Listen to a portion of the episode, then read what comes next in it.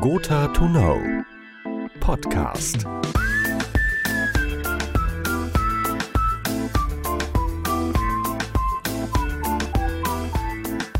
Wie verdient die Gotha eigentlich ihr Geld? Oder anders gefragt, wie verwaltet die Gotha das Geld, das sie von ihren Versicherten bekommt?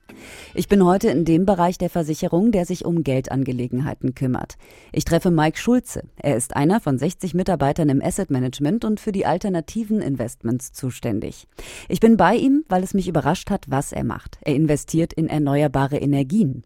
Wie passt das zu einem Versicherer?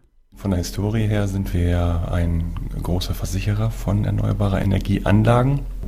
Und in den letzten Jahren wurden eben im Bereich der erneuerbaren Energien auch immer mehr Formate entwickelt, dass wir als Kapitalanleger in diesem Bereich aktiv werden können. Und ähm, das machen wir jetzt seit knapp 18 Monaten relativ erfolgreich. Mike Schulze sagt, attraktiv geworden sind Investitionen in erneuerbare Energien erst nach der Fukushima-Katastrophe und dem Umdenken der Politik, der Abkehr von der Atomkraft und nicht zuletzt durch die Förderung der EEG-Umlage.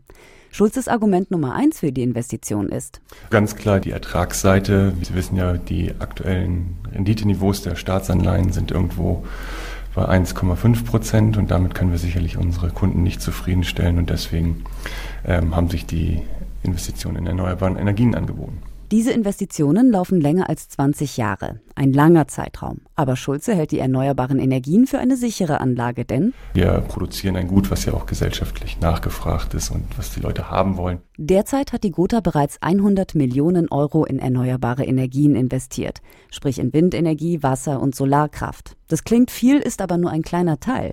Insgesamt verwaltet die Gotha rund 23 Milliarden Euro.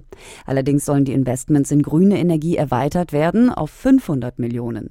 Neben den guten Erträgen geht es Schulze aber auch um die Nachhaltigkeit. Wir wollen nicht Strom produzieren, wo sich das Projekt nur deshalb rechnet, weil wir aufgrund eines Gesetzes dann eben ähm, die Einspeisevergütung bekommen, obwohl eigentlich der Strom gar nicht gebraucht wird.